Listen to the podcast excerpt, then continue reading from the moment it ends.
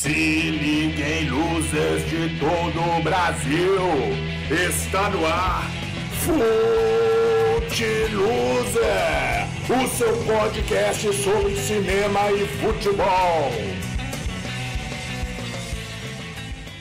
Salve Losers, começa agora mais um episódio de Fute Loser, Cinema e Futebol, nosso baba falado de 15 em 15 dias. Episódio número 9, que nos traz de volta ao Brasil depois de uma conturbada visita ao México, ao lado de Sputer, mas estamos de volta a um Brasil de uma década que já passou, mas que foi ressuscitada pela moda aí nos últimos tempos. A galera voltou a usar o, o mullet, usar o bigode, polainas, ombreiros, moletom. E aí, só por essa lista aí, vocês já sabem que eu estou falando dos anos 80, né? Anos de brinquedos divertidos aí. Quem é que nunca brincou com pirocóptero? Quem nunca rodou um pirocóptero aí quando era adolescente? Abraça aí, Tilindão. Eu sei que você rodava muito pirocóptero, viu? Eu sei que você tá ouvindo a gente. Anos também de Pogobol, do Atari, do Fofão, de pegar disco da Xuxa e rodar ao contrário para falar com o capeta. Então, então a gente está aí para poder falar de um filme que nos leva de volta a essa década inventiva, que é o filme Onda Nova. E já adianta aí que eu assisti o filme, assistindo o filme, já achei que poderia mudar o nome para É Muita Onda. Eu sou Inácio, sou narrador aí desse Baba Falado e me acompanham hoje Rodrigo Araújo e Diego Assi. Mas para a coisa ficar menos loser e temos algo de relevante para levar a, até vocês que estão aí nos ouvindo, e que queremos que se recuperem daquele episódio anterior, que foi pura chapação, graças à presença do nosso vocalista do caos, o rockstar dos escombros, Rodrigo Bubuti Sputer. Teremos hoje a participação de Tatiana Trade. Tatiana, que é doutoranda em Cultura e Sociedade no programa multidisciplinar de pós-graduação da UFBA, onde realiza a pesquisa Corpos Falantes, a mulher representada na pornochanchada mestra em Cultura e Sociedade na linha de pesquisa Cultura e Identidade pelo mesmo programa, defendeu a dissertação Helena Inês, Descolonizando Olhares, Estratégias de Invenção na Representação da Mulher no Cinema Marginal Brasileiro. Bacharela em Artes, atua na área das artes com ênfase em cinema, música, artes visuais e performance. Além da atuação acadêmica, Tatiana Trade é figura importante da cena independente baiana, tendo feito parte de diversas bandas de rock aqui de Salvador, empunhando baixo e preenchendo com timbres graves as músicas das bandas que fez parte. Seja muito bem-vinda, Tatiana, e obrigado por estar com a gente aqui hoje. Agora, antes de passar a palavra para Rodrigo, para sabermos um pouco sobre do que se trata o filme de hoje, vamos aí à boa e velha chorada aos pés do caboclo. Então, Luzes, é o seguinte, entrem lá nas nossas redes sociais e nos sigam. Estamos, vocês sabem, lá no Facebook, no Twitter, no Instagram. E também esperamos que aos poucos vamos ficando aí no coração de vocês. Então nos sigam e joguem os comentários nas nossas postagens nas redes sociais para dizer o que vocês estão achando dos episódios de Footloose. Rodrigo, agora é com você. Boa noite, Inácio. Boa noite, Diego. Boa noite, Trade, muito obrigado por estar aqui conosco, Trade. Hoje a gente está aqui para falar do filme Onda Nova, né? Que é um filme de 1983, mas a data já dá o que pensar, né? Ele só vai estrear em 1984 por conta da censura e é um filme dirigido por José Antônio Garcia, que também dirigiu O Corpo, um filme de 1991 e Minha Vida em Suas Mãos, de 2000, e é co-dirigido por Ícaro Martins. Ícaro Martins é diretor de O Olho Mágico do, do Amor, um filme de 1982, Estrela Nua, de 85, mas o que merece realmente destaque aqui em nossa conversa de hoje, do trabalho desses dois diretores, é que Ícaro Martins ele também co-dirigiu e co-roteirizou com Helena Inês o filme Luz nas Trevas, A Volta do Bandido da Luz Vermelha, que é uma continuação do filme de Rogério Sganzella, O Bandido da Luz Vermelha, que é um marco do cinema marginal. Então acho que só isso aí já dá um indicativo de muita conversa aqui com, e, e justificaria por si só a presença de Tatiana Trade aqui conosco. É um filme que tem um elenco também grandioso, como outros aqui que a gente trouxe. Esse filme ele tem Carla Camurati, tem Tânia Alves, tem Regina Casé, tem Vera Zimmermann e tem participações super especiais, como a de Caetano Veloso, Casa Grande, o ex-jogador e atual comentarista de futebol, Osmar Santos, jornalista, e Vladimir também, ex-jogador de futebol. Então, é, esse filme se situa ali em um momento que se costuma é, é, traçar como um, um, limiar ali entre o cinema marginal e, e, e a porno chanchada e tomando esse pressuposto aí que alguns críticos indicam, eu acho que a gente pode é, a partir daí desenvolver algumas reflexões sobre esse filme. Ô Diego, fala pra gente aí, você gostou desse filme, o que, é que você achou, cara? Boa noite, amigos, colegas. Tatiana, um prazer compartilhar com vocês esse episódio. É, o filme, para mim, foi um, uma surpresa, né? Filme que, se eu teria que colocar no final das contas, eu acho que eu gostei, ou pelo menos ele me provocou é, de diversas formas. É um filme é, para lá de ousado, né, para a época, e ele acompanha um pouco essa abertura da redemocratização no Brasil e me parece que eu poderia levantar algumas questões eh, que possam servir para a gente debater mais na frente. Eu queria deixar um pouco o contexto e a estética do que é a porno chanchada para para Tatiana eh, contribuir com a gente, mas eh, deixar eu vejo que é um filme que traz alguns traços do, do cinema marginal no sentido de retratar uma juventude, só que é uma, uma juventude que não necessariamente vive nas margens, né? A gente está com uma juventude que vem mais das classes médias de São Paulo e se a gente vai pensar todo o filme fala um pouco do seu contexto, no contexto no qual é realizado. E nos anos 80 também é uma retomada do futebol feminino na cena nacional, né? É, quem tiver interesse é, pode pesquisar cinema feminino no Brasil. É, tem várias reportagens interessantes. O, o, futebol que começou nos anos 20, né, como, como uma performance circense, e que foi proibido por muitos anos. E nos anos 80 o que acontece é que começa a haver uma aproximação do futebol feminino para dentro dos clubes, né? E é um pouco o que retrata esse filme, um grupo de de jovens mulheres que querem jogar bola e eh, criam um clube, o Gaivotas Football Club, eh, e por conta de ter uma aproximação entre a capital do, do time e o treinador ser filho do presidente do, do Corinthians, eh, eles treinam. O filme começa mostrando uma cena muito interessante que é um, um jogo de comemoração dessa dessa parceria entre estas atletas e, e a comissão técnica, a presidência do, do clube, né, que fazem um churrasco e rola o, o, um baba muito livre, mas muito interessante, que é um baba é, misturado entre jogadores profissionais do clube e é, as atletas protagonistas do filme, todos misturados, um time vestindo roupas masculinas e outro roupas femininas. E a partir daí é uma cena que marca o início do filme, que aponta é uma aposta entre o, o Casagrande, que é jogador profissional, e a goleira do time das Gaivotas, é, que ela jura que ele não, não vai cometer, não vai conseguir marcar nenhum gol, né? E o que troca, né? Ela raspar o, é, raspar o cabelo. É, aparência, sexualidade, a transexualidade é, vai marcando uma analogia muito muito forte no filme entre sexo e futebol, né? E a gente vê que o filme traz uns traços da porno chanchada muito chegando a, a, aos extremos do erotismo, quase beirando a pornografia.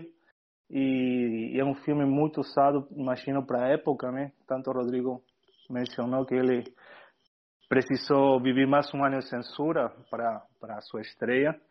E essa analogia também se vê um pouco nas imagens, como é retratado o futebol, né? O futebol que é retratado meio meio distante, com todo mundo correndo atrás da bola, É, não, não, não há uma, uma estética do futebol, mas há umas questões sociais que tomam nessa época, né? Como o preconceito de mulheres jogarem bola, como o preconceito de, de, da goleira ficar com cabelo curto, uma família que é extremamente conservadora e uma juventude que está em ruptura com o velho, o velho regime, né? Um regime que precisa ser transgredido, mas não tem traços políticos, não tem intenções mais do que viver o imediatismo de uma vida é, que o sentido é ser jovem e se jogar, se jogar para o sexo, se jogar para o futebol.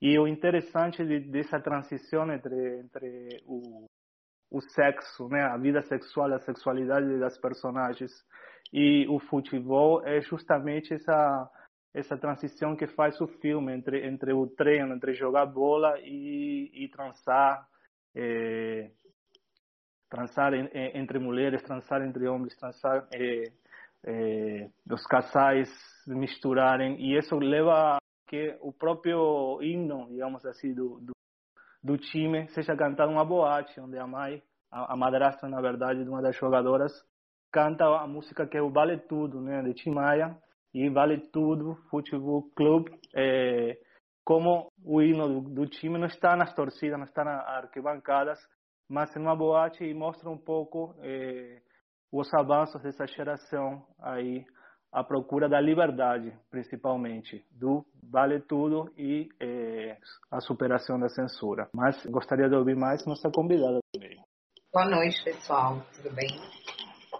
Então, eu adorei esse filme, eu não conhecia. Eu acho que uma das características do cinema nacional é que tem muito filme e a gente não tem noção.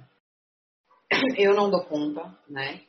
E fui surpreendida, porque ele dialoga de alguma forma com a minha pesquisa, ele dialoga bastante. Então eu fiquei bem feliz. Assim, é interessante quando a gente pensa se ele é porno chanchada, se ele não é porno chanchada, porque como o Diego falou, ele flerta com o sexo explícito, né? Que é uma coisa, inclusive, que você não vê na porno chanchada em si. Assim, os filmes até 81, por exemplo, não tem essa, essa coisa, por exemplo, tem uma cena que o cara chupa o peito da mulher. Não é comum. Então, eu acho que ele já está né, nessa abertura mesmo para a democracia, essa, esses valores totalmente gritando né, a, a necessidade de transgredir tudo que já vinha acontecendo. Então ele traz várias questões, assim, é incrível. Ele traz o futebol, né? E realmente tem essa associação com as jogadoras serem lésbicas, maconheiras. Né? Tem uma série de coisas, assim, que que são estereotipadas, né, nelas. E que você vê que isso é uma crítica, né, no filme, muito forte. Então, só voltando à questão da porno chanchada, eu diria que esse filme é uma porno chanchada. Porque é sempre difícil você classificar. Mas ele, por exemplo, é um filme que foi. Ele tem a fotografia do Antônio Meliandi, que é um cara que praticamente fez a fotografia de boa parte dos filmes da Boca do Lixo, né? Da porno chanchada e também algumas coisas do cinema marginal.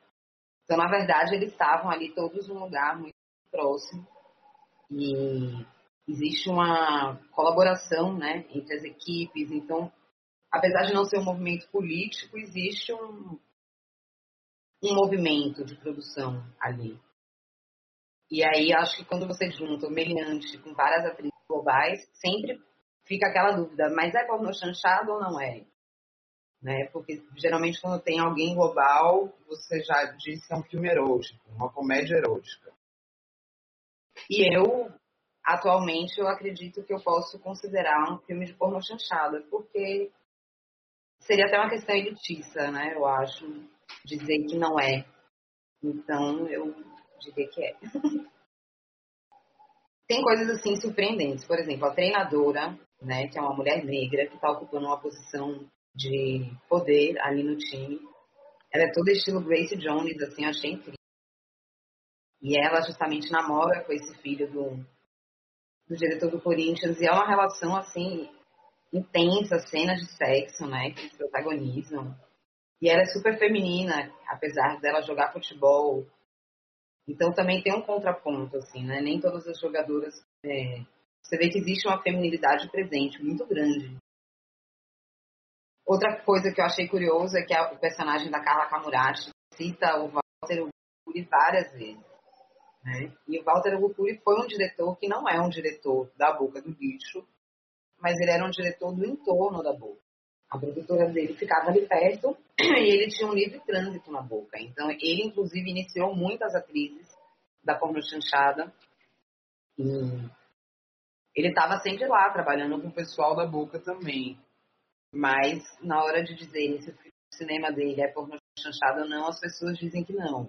A maioria das pessoas classificam ele como cinema nacional, cinema erótico. Mas é interessante, né, que ela traga ele diversas quase como uma homenagem a ele. E eu acho que o filme em si, ele marca justamente essa questão da liberdade sexual. Assim. Esse tipo de filme, por exemplo, ele vem numa leva como Sete Gatinhos, como Das Tripas Coração. Esses filmes, né, já dos anos 80, que não são boca do lixo, que já são produções com, com dinheiro, com grande estrutura, e que se permitem é, usar e abusar da sexualidade, né? Assim, que foi um espaço que foi aberto, já que esse espaço foi aberto e as pessoas se acostumaram a ver isso. Eu acho que eles também se valem, né, disso para colocar a sexualidade. Então, o filme ele traz várias questões assim da época super emergentes, como, né, o papel das mulheres de poderem ocupar outras posições que normalmente você não vê representado e de uma forma sempre muito próxima à realidade, que eu acho que é uma característica dos produzidos nesse período. É, você vê que é uma juventude que ela está bem em sintonia com o que estava acontecendo no momento no Brasil. Né? Não tem tanta caricatura. Esse filme tem vários personagens mais né, caricaturizados, mas de alguma forma tem muita coisa que você percebe que é realmente uma, um reflexo né, daquilo que estava acontecendo, das demandas, das necessidades das pessoas. E é um momento de muita descoberta mesmo, né? Assim, de, de muita liberdade, de, de querer viver o hoje, né? Totalmente. Então é um filme que eu fiquei muito empolgada, assim. Agora, uma coisa que eu queria saber, que eu não achei, é os créditos, créditos ali, que é uma coisa curiosa, né? Toda a cena de sexo, eu acho que isso é de filme que tem, filme que tem essa, essa pegada aí entram umas bandas progressivos, né, cara? Os progressivos soft, assim, né? Uns progressivos pornô. Dá pra chamar até assim, que sempre entram umas, umas bandas com os tecladinhos, pá, né? Fazendo uma viagem abstrata ali. Toda vez rolava isso, né? Eu me remeti a isso, eu fiquei procurando na, na internet as referências daquelas bandas ali, cara. Eu tenho uma teoria estética para isso, é, que é um cinema que foi feito muito para televisão, né? Sim. Então não, não podia entrar o gemidão meio da, da cena, né? Porque ia perturbar os vizinhos, ia chamar a atenção dos filhos e tal. Então é, é curioso, também chamou muito minha minha atenção é, como como cada cena sexual que é, por um lado ela é extremamente sexual, né? Por, por a relação dos corpos, porque aparecem os membros, aparecem os pintos para cá, a xoxota para lá, tal. Mas é, por outro lado não, não é, é, um, é, é um sexo mudo, é um sexo totalmente silenciado, né? Então, é, realmente Sim. chama muito a atenção a, a, teoria que eu tinha, não sei se, se Tati pode confirmar ou não, mas é, era essa, né? que acho que é, era pensado nesse sentido de, da recepção do filme é, dentro de casa. Eu acredito muito, sim. Eu acho que é super possível, tem tudo a ver. E esse filme, inclusive, ele tem uma coisa curiosa, que ele traz algumas mulheres na ficha técnica, né? Assim, uma quantidade de mulheres maior do que a gente via. E eu acho que isso também influencia a própria representação da mulher no filme, porque também eu sinto que é bem equilibrada a coisa da nudez. Eu não, não senti, assim, é, que é um filme só de mulher pelada, por exemplo. Uhum. Tem várias cenas de nudez de homem, né? Assim, eu me senti contemplada nesse sentido. Eu achei equilibrado, então achei isso bem interessante também, de ser uma, uma construção consciente, assim, da, de uma representação da sexualidade da galera. Eu fiquei feliz com isso. É, eu, você falando isso, eu queria até ressaltar aqui, né, cara, que a excelente reflexão que o filme faz sobre o, o, o, jovem dos anos 80, né? E que nos ajuda a pensar também os jovens de hoje. E que mostra para mim o seguinte, que o que acontecia com os jovens quando não existia internet, né, cara? É um tapa na cara assim, da mãe e do pai de hoje em dia, que são irresponsáveis, que fica aí reclamando porque os filhos não largam smartphone, não largam computador, não largam Playstation. O filme mostra lá como é que os jovens preenchiam o vazio existencial desde aquela época, que era uma época terrível sem internet. Né? Eu agradeço por ter internet. Se eu tivesse pai, eu ia adorar ter filho. É nessa época, né? Os anos 80 devia ser terrível. Porque os caras se preenchiam com o quê? Com droga, com sexo.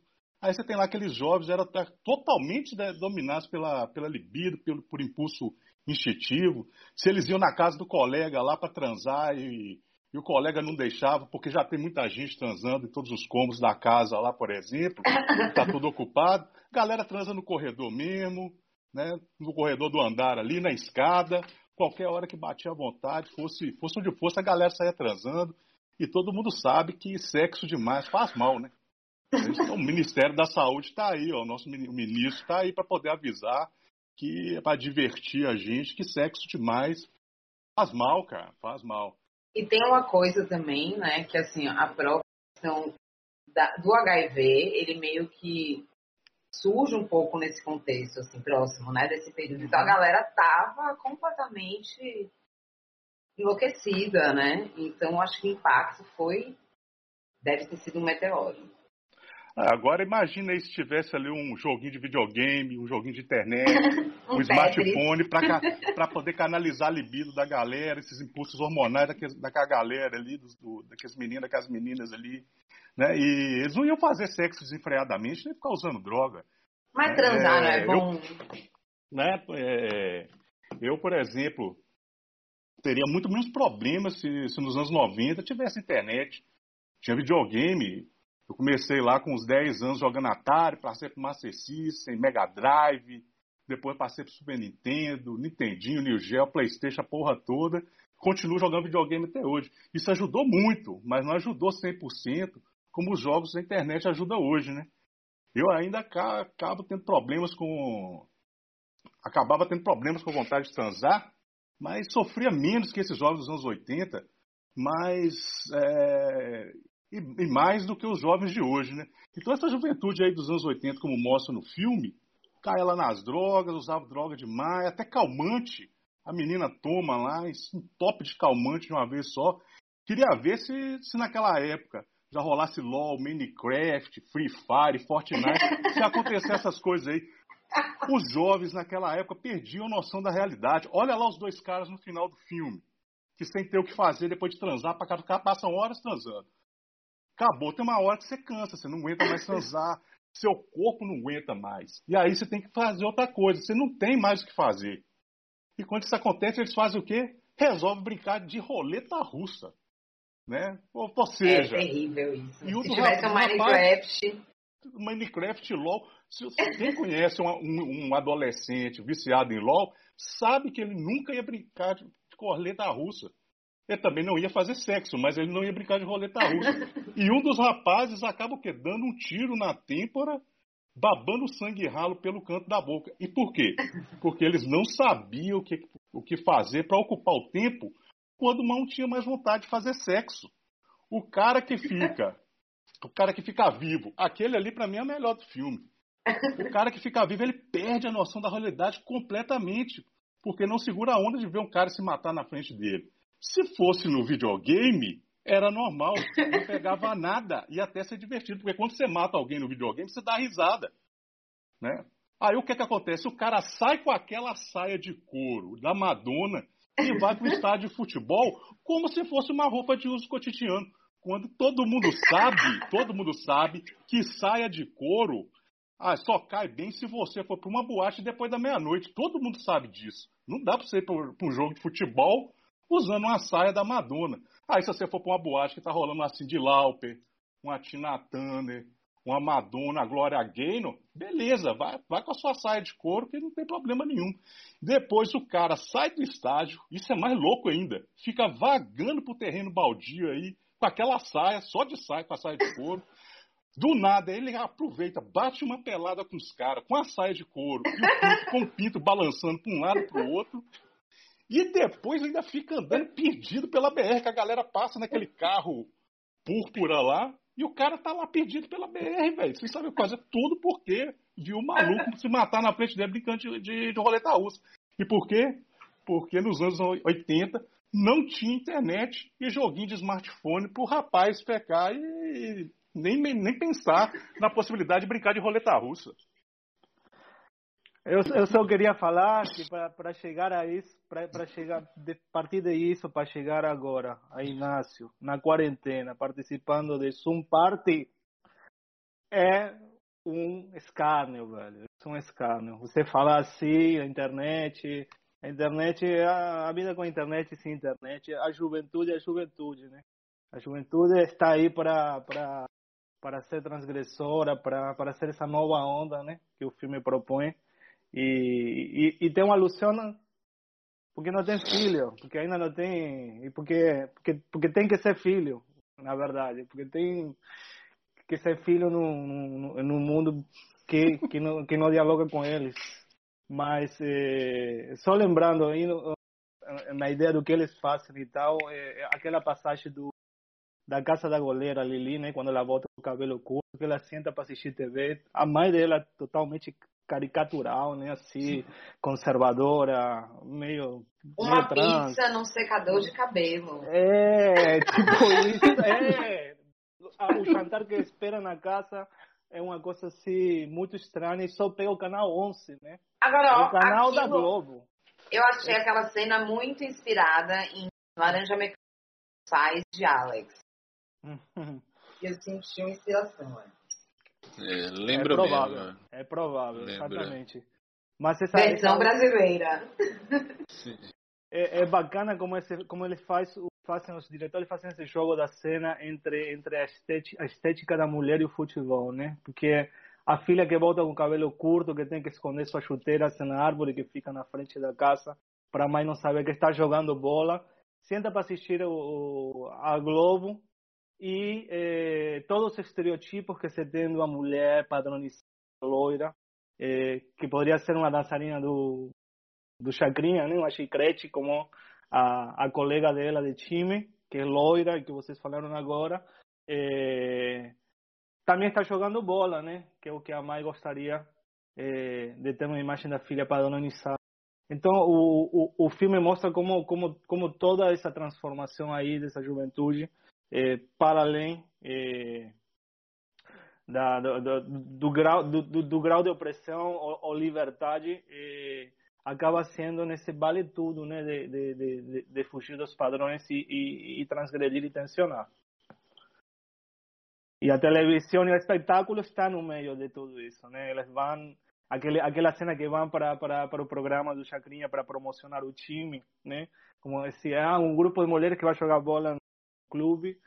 Isso é um espetáculo, né? E, e achei muito bacana a, a forma como, como os diretores escolheram filmar isso, né? Que totalmente na cutia, atrás do, do, do, show, não aparece o Chicrinho, não aparece nada. E a dançarina, que é aquela mulher, a Rita, né? Que, que, que é bonitona e tal, que é aquele, aqui, aqui a, a, talvez Carla talvez a mais rebelde de todas, é, acaba sempre caindo, né? Meio estabanada, assim. Sim. Achei uma personagem muito interessante. E que é a que toma o maior porre, né? Que aí estão falando dos calmantes e tal, né? Que enquanto está todo mundo num ar de liberdade e, e, e de loucura, é, é, ela sofre com a perda do namorado, né? Que, com a, com a, a capital do time e tal. Então, como que acaba tensionando algumas questões aí. É um outro ponto muito bom é Tânia Alves. Eu acho que ela foi super privilegiada no papel que deram para ela. E ela, as cenas assim dela cantando, inclusive a banda tem uma guitarrista, né? Acho que ela vai Finocchiara, eu tava vendo na que também é responsável pela por uma parte da trilha. E é bem anos 80 aquela banda, mas assim, ela tá é muito poder feminino ali naquela cena. Então eu eu gosto porque eu acho que esse filme ele traz várias mulheres fortes. ele conta em si a história né, desse coletivo, desse time de futebol, mas você vê que cada personagem elas tem é, elementos de força muito importantes. Então, eu acho que também é o que fez com que essas atrizes aceitassem fazer esse filme. Eu acho que era uma possibilidade de estar tá tomando para si, né, esse lugar. Então, eu acho bem legal como possibilitaram, né, as mulheres terem voz. Ô, Rodrigo, você tá calado aí, é, cara. Não, você tô tem coisa ouvindo. pra falar, né? Tenho, não tenho, mas para aproveitar a Traje, né, aqui com a gente. O Traje tem muita coisa para falar, então deixa Traje instruindo a gente. Mas é, uma coisa que é, Traje traz aí, que é, também me chamou a atenção, Traje, é, ela, ela, eles mencionarem várias vezes o nome de Walter Hugo Cury. Ah, é. é isso, realmente olhos. E como é um autor que também me chama muita atenção, eu fui dar uma olhada e por que que isso é, como você diz, né, assim, Walter Hugo Cury está ali, mas Walter Hugo Cury não é, não é cinema marginal, não é cinema novo, não é Exato. Ele é o Antonioni brasileiro, né, assim, ele é o cara, é o é. sofisticado, ele é o cara que Exato. se destaca, que filma uma burguesia ali, é, é, que com suas seus problemas existenciais, né? um autor do existencialismo do, do, cinema brasileiro. Ele tem essas características. E aí eu fui olhar por que, que chama, e eu me deparei com a informação de que tem uma, uma escritora chamada Edla Van Stein, Stein, eu acho que, que se chama ela, cujo livro aparece em um determinado momento do filme. Está na mão hum. de uma das mães em uma casa. E essa autora, ela é uma, uma, uma, ela é conhecida como escritora, mas ela protagoniza um filme do Walter Gucuri, que é o, o filme que, que, que se chama Na Garganta do Diabo. É um filme de 1959. Ela protagonizou esse filme, ela foi, ela foi super premiada e tal.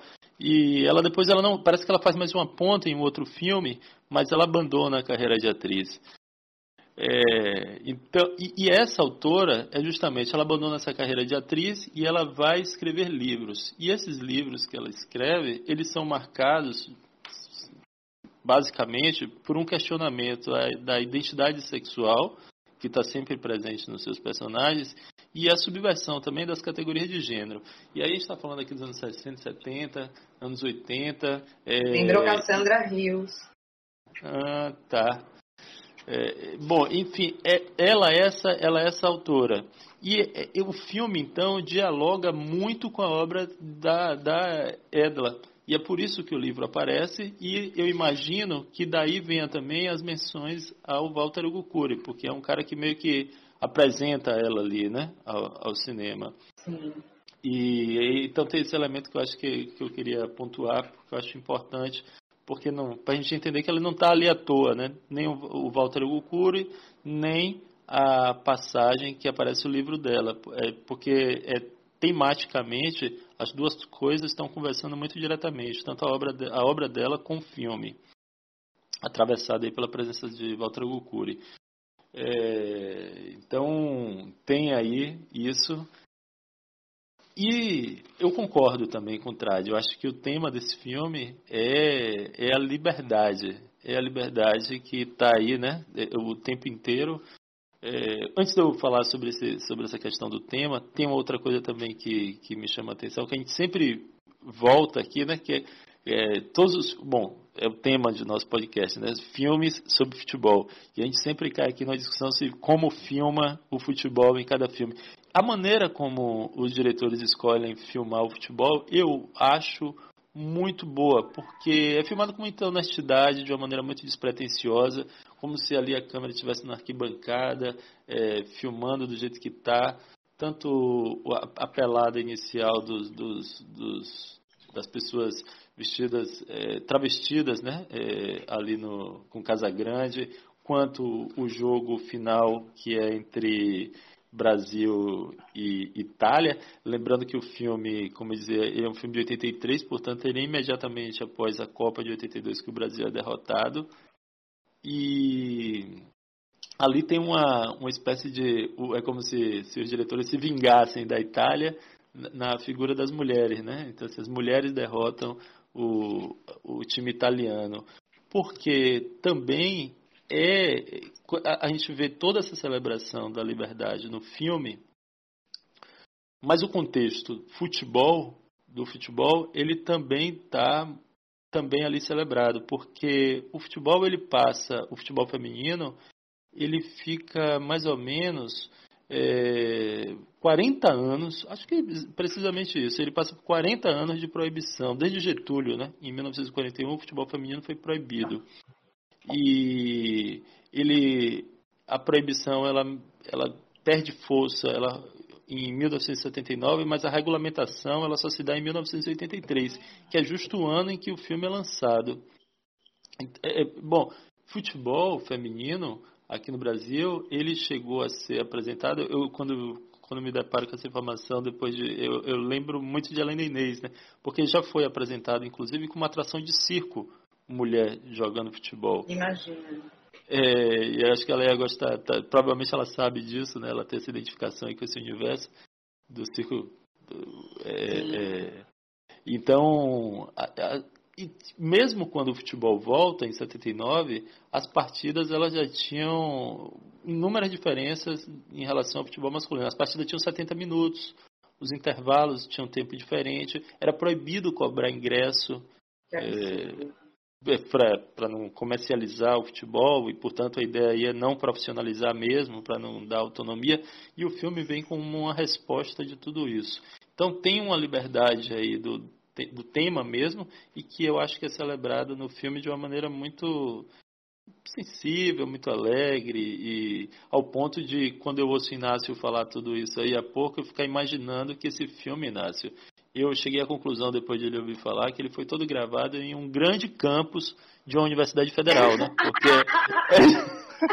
Pura balbúrdia, né, velho? Pura balbúrdia, porque só se faz sexo nesse negócio até o fim. Então, até as pessoas definharem. Então, isso com certeza foi feito dentro de um grande campo da Universidade Federal qualquer desse país. É, eu acho que. Eu a acho que. Duarte é citada no filme, inclusive. Né? Super. Ela é citada no filme. Ela é citada. É verdade. E aí, então, acho que tem essa celebração num duplo sentido, tanto no, no, no, na maneira como o filme é filmado, como também na celebração do tema do futebol feminino. É, e tem uma a... coisa, desculpa, sim, sim. Não, que, claro, pode falar à vontade. Que pra gente, lógico que não vai bater assim, mas assim, eu me lembro, por exemplo, na minha infância, de não ter nenhum referencial de mulher jogando futebol de time de futebol feminino, nenhuma possibilidade de ter time de futebol na escola.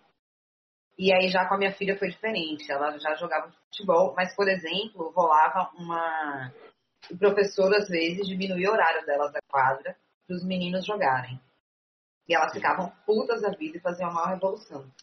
Mas o que eu quero dizer é que hoje em dia ver esse filme falando de futebol, ok, mas eu fico imaginando naquela época né? Para quem era um adolescente, por exemplo, dos anos 80 e viu, falou, porra, olha, é possível, existe, né? Porque de alguma forma ali é uma parte, é um time de futebol mesmo, né? Com toda a sacanagem que tem, mas tem toda uma narrativa do time, do grupo, do time. Sim, sim. Então eu acho que é uma, é uma é um avanço, sabe? Assim, naquela época esse filme foi bem progressista mesmo. Sim.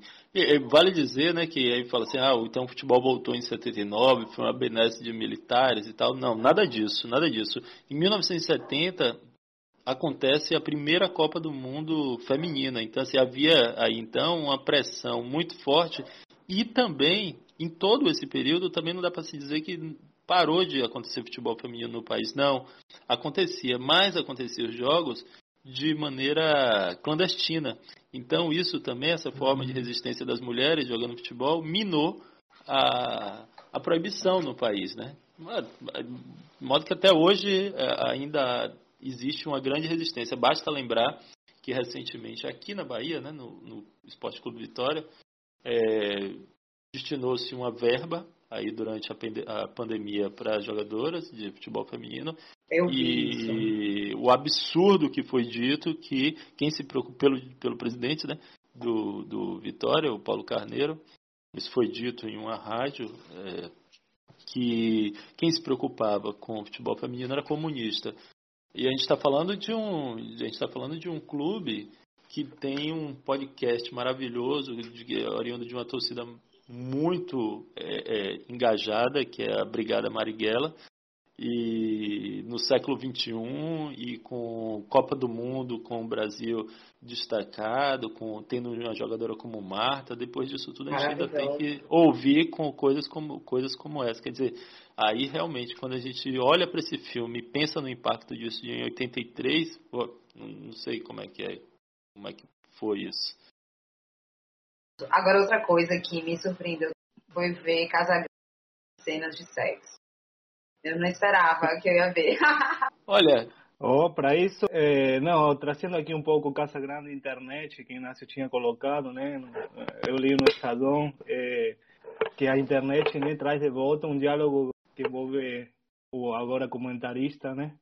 É, que é aquele diálogo com aquela menina que fica na arquibancada, de cabelo curto e, e, e tem interesse em participar no time, né? Depois de um treino, ela vai encarar o, o jogador, né? E, e o diálogo é muito explícito, né? Como, como, como, como mostra o poder das mulheres, que dice, ela fala, eu estou precisando falar com você. Será que tem é um tempinho para me dar? Ele diz, diz é, aí ele, ele, ele fala, mandando aí, tipo, vamos conversando. E ela pergunta, é que eu sou virgem? Ela responde, é que eu sou virgem. Queria que você me descavaçasse, né? Muito bom, é né? Muito bom. Na muito cara bom. dele, né? E, e, é. e aí eu essa grande teve problemas com a produção do filme. Foi. Ele, ele, ele largou. Ele abandonou, né? Na metade, né? E, e teve um sócio que, que terminou a, a é, tinha, tinha cenas importantes ainda para rodar no filme e precisaram um sócio para substituí-lo. E a outra Mas... cena que me, me tomou de surpresa totalmente foi Caetano Veloso. É muito bom. Tara, taradão pra caralho. Eu nunca tinha visto esse personagem metendo a mão na menina, no, atrás do táxi. É, e, e, uma cena longa, né? Muito e, bom. E interessante, realmente. O, o filme tem muitas, é, enfim, pérolas incríveis. Tem muitas, tem muitas liberdades, né? Na muitas. maneira como o filme. Isso, é, isso eu acho que é o ponto alto do filme. É que Casagrande teve isso mesmo, né? Agora imagina Casagrande ali no, no início dos anos 80, como diz Thunderbird, ele estava voando, voando baixo, né? Assim, ele vinha ali do negócio da ditadura e tava. Acho que ele estava muito loucão naquela época, não, não aguentou. Não aguentou o filme, a produção de um set de filmagem. Imagina, dias ali não, não, acho que não dava para Casa Grande naquele período de jeito nenhum. É dublê, né, que faz algumas, que conclui, né, algumas cenas. Como você falou, né, Diego? É, é, é muito louco. É só você que entrou aí. É, mas Sim. é, é muito Mas tem, tem, traz tema, né? Você vê o filme é muito, tem, ia ter muita subversão. Começa com, com a pichação e aí muito tem, boa essa, tem, essa entrada a entrada é, já é muito boa. Tem o tema do aborto que aparece e é tratado de uma maneira muito honesta também no filme, né? Muito solidária. É... Exato. A própria é, questão da menina falar para ele, descabaçar ela. Isso Sim. era uma coisa de alguma forma comum para aquelas mulheres que já eram mais progressistas. Eu já ouvi isso de vários amigos mais velhos me dizendo que amigas da faculdade chegavam, poxa, por favor, eu preciso perder a virgindade com você porque era até um pouco vergonhoso ainda ser virgem, de certa forma. Elas não queriam, né, que os caras soubessem que elas ainda eram virgens. Então, muitas pediam para um amigo. E era provavelmente bem nessa naturalidade que foi no filme. Sim, eu gosto, eu gosto. Eu, eu não, para mim, eu Trades tudo isso e pode falar melhor, mas eu acho que essa coisa de colar a pornografia né, no, em certos filmes que trazem a temática da sexualidade de forma mais aberta, eu acho que é uma resposta moralista mesmo do período. É, eu, eu, eu, gosto muito de uma, do que diz Gaspar Noé, né? Quando, depois que ele filmou Love, é, foi super questionado, mas isso acontece com frequência na história do cinema. Quando saiu é, Império do Sentido foi a mesma coisa, claro. quando saiu é, Nove Canções, a mesma coisa, enfim, isso volta no cinema internacional também contemporâneo. Ele falou, ó, e, e, tinha cenas de sexo explícito, né? Não é Sim. como isso que a gente viu. Love são cenas de, de sexo explícito mesmo. Ele falou, bom, eu estou fazendo um filme sobre amor e um sexo e, e, e um amor que envolve sexo, então eu não vejo muito por que ocultar as cenas de sexo do meu filme. Quando os Estados Unidos filmam a guerra, eles não poupam a gente dos, dos membros decepados, não, né? É, das, das mutilações. E, no entanto, culturalmente a gente tem muito problema com a exposição da sexualidade. E esses filmes que não têm é, cenas de sexo explícito é, não chegam perto nem de outro autor, como por exemplo Tinto Brás, que também não tem cenas é, é como Love, por exemplo, mas que também teve muito que responder sobre isso ao longo da vida. Aqui a gente conseguiu chegar a esse ponto, né? Rachimba foi um pouco, um pouco também, foi muito nesses limites também no, no autor do cinema marginal a Ilha dos Prazeres. A Ilha dos é, Prazeres, eu tô pensando nele mesmo, é. é. Eu tô pensando nele mesmo. Cara, é, então... a cena da polícia fazendo é, revista íntima na mulher e no homem é muito boa. Sim, sim. É. Então esses autores eles levam esse questionamento aí na, no, ao limite aqui no Brasil e com muita ousadia e com muita coragem, né? Porque imagina, é, mesmo com a abertura do regime, é, a gente está vendo aí o resultado. Né? Você tem um Brasil aí completamente reacionário que atravessa até os dias de hoje e que continua ainda num espírito de perseguição muito grande. Eu, eu, eu gosto, eu gosto da, da, da é, maneira é, como se, esse filme se coloca.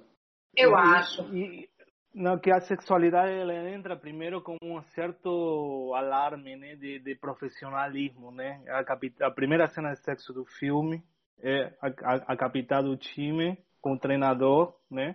E ela é. preocupada por estar transando porque o dia seguinte tem o treino. É muito ele, bom essa, esse diálogo. Ele, ele fala logo a carteira, ah, mas eh, deixa aí que meu pai é o diretor do clube, não tem problema não, e, e, vamos nessa e vamos nessa e tal. Mas como que mostra uma certa responsabilidade que, que de se profissionalizar futbolisticamente. E a cena seguinte, né, que já a Rita com o namorado transando no meio da quadra, né? No centro da quadra, que são pegos eh, pelos seguranças e aí saem correndo e tal.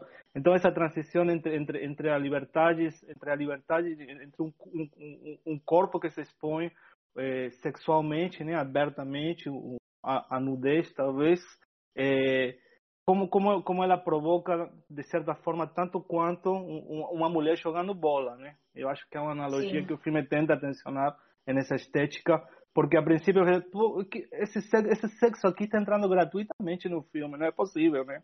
Mostrar por mostrar, ou mostrar para vender, ou, não tem essa intenção no filme. O, o, o, o sexo, a sexualidade, eh, as relações sexuais, ela, ela é colocada poeticamente em função da narrativa Sim. e da intenção dos diretores. E, e isso que foi mais impressionante, porque não é uma porno chanchada eu, eu não, não, não conheço porno chanchada, não, sou, não, não é minha área de pesquisa realmente, mas é, é, eu tenho entendido que e, a, a porno chanchada era como um tapete que envolvia ocultar, ou pelo menos o cinema dos anos 80, a retomada democrática na Argentina, teve muito mais essa intenção de, de, de trazer a sexualidade como para ocultar outros assuntos, né, que vinham à toa, e você achar em um, você se achar em uma certa direção de, de liberdade enquanto eh, as questões políticas que precisavam ser debatidas ficavam de lado, né? Não, eu então, acho que isso é um ponto. Eu hum. acho que assim a gente tem uma contradição permanente no Brasil. Então eu acho que é, de um lado as pessoas acreditam que era um pouco pão e circo, pá, o trânsito gozo, que que fomentava uma luta individual, né? O cara ficava ali preso vendo os filmes e não queria saber, não ia se situar na situação política do país. Mas é, existiu uma série de, de, perseguições de censura também nesses filmes, né? Tinham critérios esdrúxulos para eles filmarem. É, os diretores tinham que negociar, por exemplo, dois corpos nus numa cena. É, podia aparecer um, um seio, dois não podia. Tinha umas coisas assim muito malucas. E eu queria pegar o gancho do que o Rodrigo falou de guerra, que tem um cineasta da Boca do Lixo, Alfred Sternheim, ele faz uma analogia interessante quando ele vai falar sobre a presença dessa sexualidade. Que ele diz que o cinema americano sempre teve como arma a guerra, né? Assim, os filmes. E que pro Alfredo, ele acha que uma das armas do cinema brasileiro é o sexo.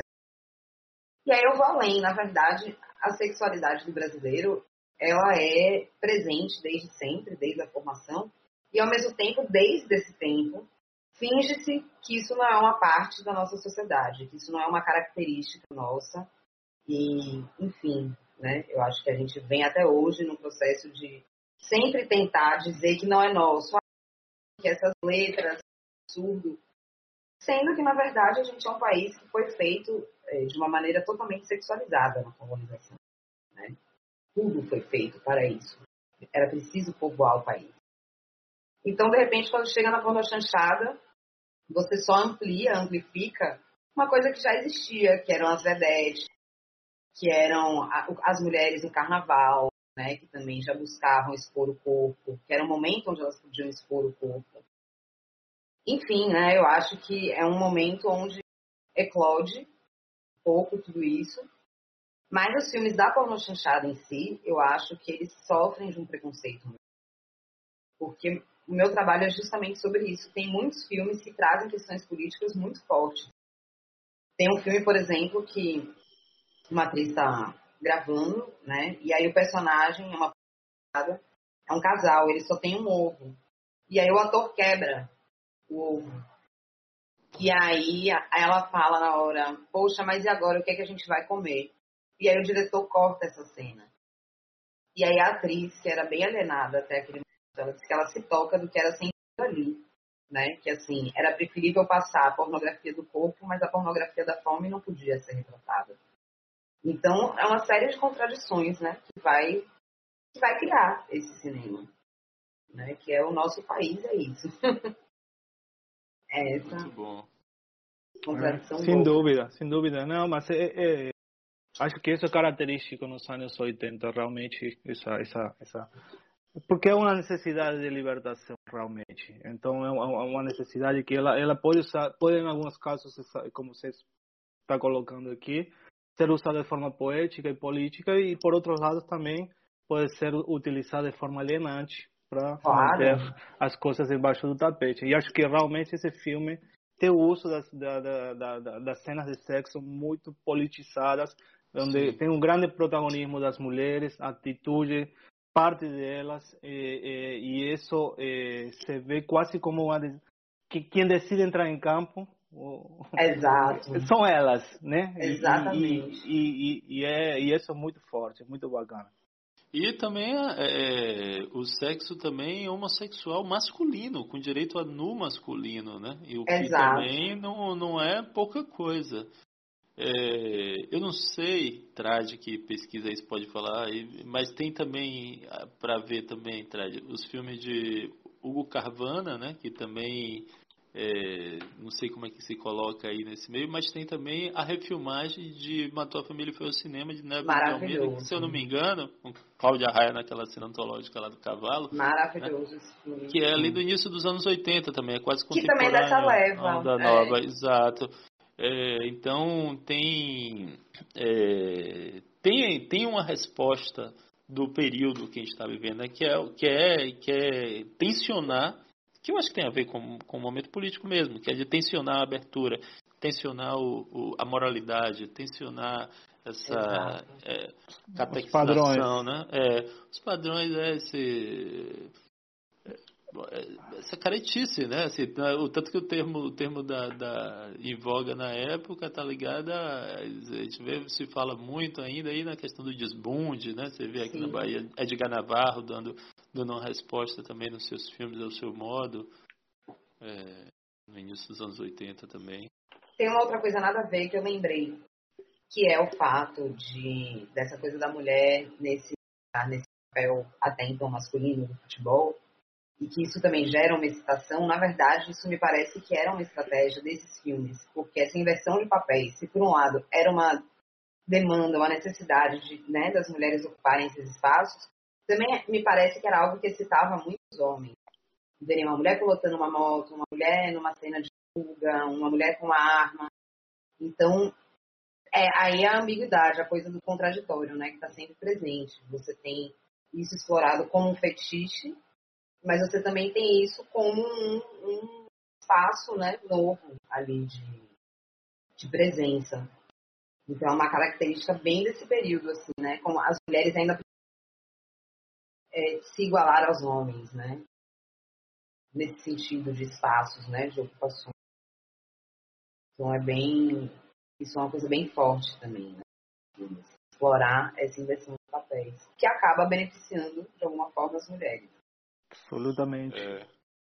Que, que, isso também está muito presente no cinema norte-americano, né? Ali dos anos 50, dos anos 60, é, acho que é, ali com, com as pin-ups, né? Que tem um, um, uso também da sexualidade que passa as por esse lugar. As vamps, exato. É, passa por esse lugar também. Aquele cinema B. É, Sim. Né? Dos Estados Unidos que chega aí também. Mas Sim. falar, desculpa, Diego.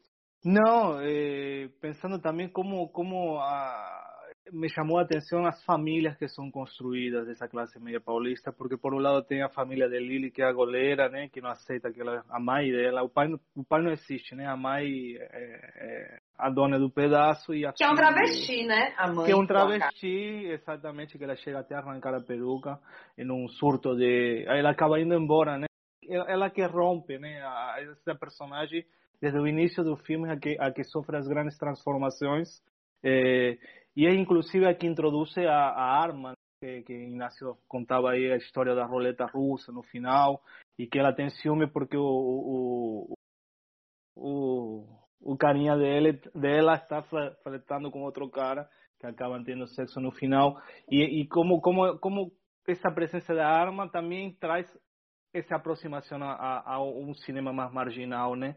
Porque eu começo a olhar todos os personagens e toda essa geração que vive a uma certa margem, mas uma margem de transgressão controlada, né? Não são, não são personagens que estão na boca do lixo, não são personagens que vivem grandes sofocos eh, eh, sociais eh, quanto classes e como as famílias entram nesse filme, né? Como esses personagens, cada uma, cada jogadora tem alguma delas umas referências familiares que são também inversas, né? A personagem da, da, da mãe de, de Sassá, né? Que dirige um táxi, é muito interessante porque é, há uma inversão de roles dentro da casa, né? O, o, o pai dela costura e a mãe que sai à noite para dirigir um táxi, né? Um táxi Exato. que geralmente ela pega para levantar uma grana e acaba pegando cantando e aquela coisa toda. Mas é, é, há uma inversão, né? que também provoca, também também está questionando é, a família como, como, como, como aquele núcleo. As duro, posições sociais. As né, posições sociais dentro das, das características é, familiares. E, e a outra é a, a, a cantora, né? Que é a, a que casa com, com um ex-jogador, que a filha também joga bola e aqui aqui aqui aqui canta sai pela noite ela também é, é importante porque essa associação entre entre entre essa vida noturna essa essa procura eh, de liberdade eh, está associada a não torcer pelo pelo que o negócio dê certo. Ao, ao fim e ao cabo a, a, o objetivo das personagens não, não necessariamente se tornarem jogadores. Não não há como sacrifício por tudo isso. O que Sim. parece que essa é uma, uma, uma geração que está vivendo o presente com todas as suas possibilidades, mas não sabem muito bem para onde vai nem porquê, né? Sim, eles têm que apostar em algo. Exatamente. Inácio ficou calado, acho que está na festa do, do é. parte aí. É, só para completar que eu falei, batia lá no cinema norte-americano, eu estava pensando em Russ Meyer, né, que filmou coisas como é, acho que Pusquet, né? Eu acho que é o Pusquet, acho que é um dos mais famosos que revelou Tura Satana, aquela japonesa, enfim, que tinha essa coisa de apelo à sexualidade também, aquele, aquele, aquela estética pin-up dos filmes daquele período. Só para complementar, mas vai lá, vai lá, Inácio. Não, cara, eu tava pensando aí no que. ouvindo o que vocês estão falando, e tem uma cena que é a cena que para mim é das que mais me chamou a atenção no filme. Que tem a ver com. E aí eu, é, Diego, lembrando da cena em que a capitã do time, a camisa 10, lembra lá, né, profissional, o que, o que coloca ela numa condição de profissional, preocupada com o treino, preocupada em estar tá preparada para poder treinar no outro dia, né? Bota essa preocupação. Tem que chamar atenção para outro fato que coloca o, o time das gaivotas muito à frente do seu tempo também. Que ela, e mostra que elas não tinham nada a dever para o jogador de futebol do século masculino, do gênero masculino. E aí, é, vale elogiar aqui a sensibilidade do, do, do, diretor que colocou a malandragem da jogadora de futebol, porque não é só jogador de futebol. É, jogador é de futebol pra caramba. que, que, que é, tem a exclusividade da Miguel para não treinar, não. Aí eu lembro ali da personagem daquela Camurati, aquela cena é muito boa, que ela chega na maior cara de pau, velho, depois de ter sumido vários dias sem dar satisfação de nada, e ela chega lá para treinar como se não tivesse acontecido nada. E a galera lá, pô, você tava e tal. E aí ela fala, velho, uma parada que eu nunca vou esquecer disso. Eu, eu voltei várias vezes e entendi o que eu vou falar para vocês aqui. Que ela chega e fala que tá, passou dias cheirando cocaína e tomando caldo de cana, bicho. puta que pariu! Eu falei, não, não é possível, eu voltei. Morri de mexa. Não é possível que essa mulher falou que passou um rolê de dias cheirando e tomando caldo de cana. Aí eu fiquei triste, porque eu não tenho saúde para ver, pra ver se isso é possível. E como é que é isso? Depois de tomar aquela quantidade de bolinha, não, né, Inácio? Ainda tem isso. Aí eu vou chegar lá também. E tem isso, cara. Ela passa, ela não vem de caô, não. Ela chega a falar na cara dos, do treinador, velho. Imagina isso, algum jogador de futebol vai chegar na cara do treinador e peitar e falar assim, velho, passei dias cheirando e tomando caldo de cana. E aí, quando a, e isso foi deflagrado nessa onda aí, quando a personagem chega e pega o namorado com a capitã do time, né? E, e aí ela sai revoltada naquela onda lá e vê o, vê o cara transando com a menina, não segura a onda, provavelmente já queria, nem queria aí, que, ter exclusividade sobre o cara, mas só participar da onda ali que eles não chamam, né, cara? E aí ela vai lá, e aí Regina Casé também aparece do nada, né, cara? Ela tava no, no início e aparece ali só pra drogar a menina. Toma isso. Toma aí seu, seu potinho de calmante. Aí ela toma. E aí, velho, tem que, tem que fazer uma crítica ao diretor que ele deu um vacilo. Porque eu fiquei, cara, o resto do dia, depois que eu assisti o filme, pensando como seria o rolê, a, a viagem de você ficar cheirando e tomando caldo de cana. Por que o cara não passou aquilo, velho? E outro, ele poderia ter aproveitado melhor Regina Casé no filme também. Por que, que ela não pegou e botou ela para fazer um papel da empregada brother lá, é, para consolar as minas da classe média paulista, paulistana, né, que não conseguiram passar na FUVEST, e aí toma também um, um monte de cápsula e tal. Né? Seria uma atuação muito mais digna e aproveitar muito melhor a Regina Casé. Mas aí a jogadora lá da, da Carla Camorati, eu não lembro o nome da personagem, curtindo esse, esse rolê cheirando caldo de cana e joga na cara do treinador. Aquilo ali, pra mim, foi demais, cara. Porque você vai pensar, Renato Gaúcho, imagina aí, Renato Gaúcho, Romário, Ronaldo Fenômeno, que tinha fama de, de furar concentração, de ir pra rolê, ficar muito louco. Se eles tinham coragem de chegar na cara do professor. Só Maradona. É, mas, é, veja que tem, tem, tem, um espírito ali muito presente no filme que é de Casa Grande, né, velho? É, essa, esse trecho do roteiro que redigiu deve ter sido ele. Não, mas Agora, eu duvido. Rita, mas aí eu, eu tô falando tem... o nome desses caras, que eu duvido que esses caras fariam o que a menina falou. Passei cinco dias esperando e tomando caldo de cana. Duvido. Esses caras ter peito pra falar aquilo ali. Porra, aquilo ali não... é foda demais, bicho. Eu acho que não, tinha não. velho. A Rita não tem onde dormir, não tem onde cair. Tem um carrão convertível, cheira pra caramba, é dançarina no chiclete. É, a Rita é um personagem realmente enigmático nesse filme. Mas não você é. vai ver, velho, que justamente o problema das meninas não é que não pode jogar bola porque é, não fica bonito, porque não jogam bem, porque não, é porque elas fazem muita bagunça dentro do clube, né? Os diretores falam, pô, tá fumando maconha por todo lado, velho, não dá, um descontrole demais. Tem que tirar essas meninas daí. Então você vê realmente como é, esses mundos vão se superpondo, né? Dentro Exatamente, do... você vê que existe uma abertura, mas não é tão. Né? Tipo, pode, mas não pode. Pode, mas abertura não. É, mas no meio, mas em meio a essa balbúrdia toda, que elas derrotam a Itália, né? Que o quartel de Tele Santana lá em 82 masculino perde, né? Sai derrotada. E eles saem na porrada com a polícia, né? No primeiro, no primeiro jogo que tem a polícia feminina de São Paulo e sai na porrada.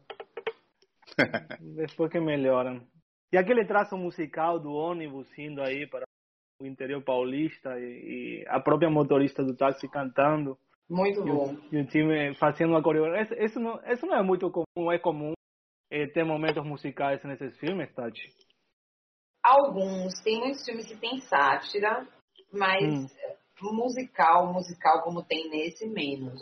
Esse eu é. acho que ele tem essa coisa da música e a coisa do sexo quase explícito, são coisas assim bem dele, eu acho.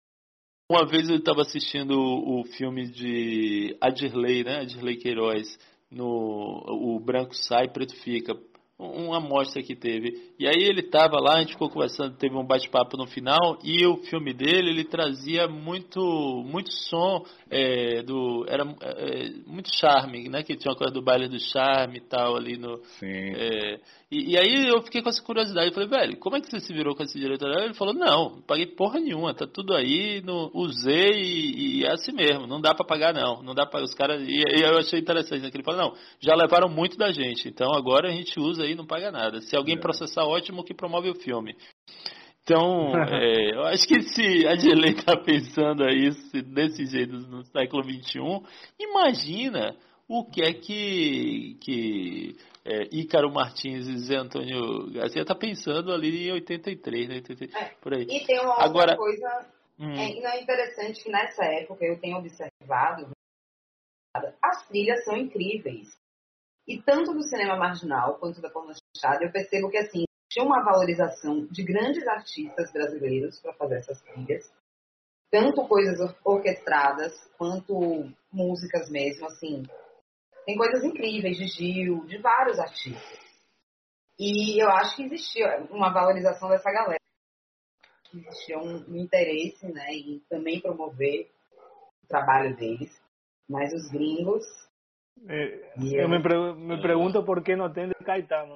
Inclusive no, final da corrida, depois de que ele trepou com a menina a, a, durante horas, oh, não tenho grana aqui para pagar, não, é que que o pessoal sempre fica pagando pra mim. É muito bom. É muito bom. Aí é o drama do, aí é o drama do músico de MPB nos anos 80, né? Porra, aí, ô Diego, é o drama do músico de MPB nos anos 80. Os caras mimados pra caramba por fã, por empresário, claro, por amigos. Vai pegar um táxi. Verdade. O, o cara fica, fica distanciado da realidade, né? Não sabe mais valor de dinheiro. E é interessante porque Caetano, as, as são filmes muito lado B, né? O próprio filme que ele dirigiu é muito interessante, um monte de gente detesta o B, eu acho óbvio.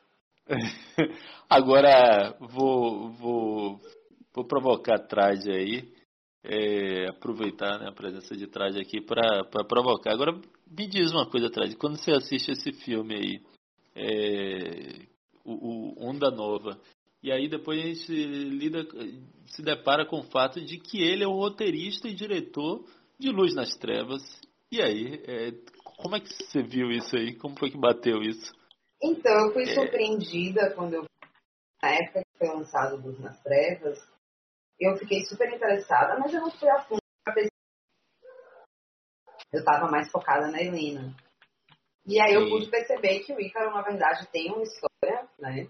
Que vem daí, e que eu acho que foi uma grande jogada, porque tanto ele quanto o outro diretor, nenhum dos dois são da boca, né? Eles pegaram pessoas da boca para fazer esse filme ser uma chanchada hypada. Mas eles não eram daquele lugar. E ao mesmo tempo perceber que era um cara muito inventivo, né? Um cara muito E aí eu vi até aquele tempo, volta de 60 e poucos anos. Então, ele era bem jovem, né, quando fez. Eu achei super interessante esse link, eu acho que tem tudo a ver. Né? Eu acho que não à toa que Helena trouxe ele para trabalhar com ela. Né? Alguém que, que, viveu essa atmosfera. Né? Eu acho que isso é uma das características Sim. também dessas produções. As pessoas viveram. Então, é verdade. Que, é, agora, a, essa própria versão do Luz nas Trevas, né? Já é algo que eu considero bem autoral, né? Assim, se for ver. É, apesar do roteiro né, ser do Rogério, ele tem ali já uma, uma leitura muito da Helena.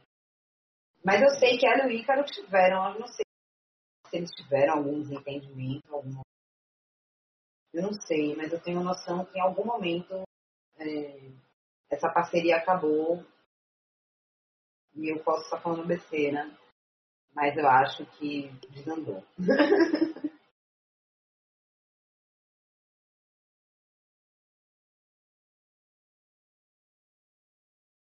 Obrigado por nos ouvirem aqui até o final. Espero que tenham gostado de mais esse episódio.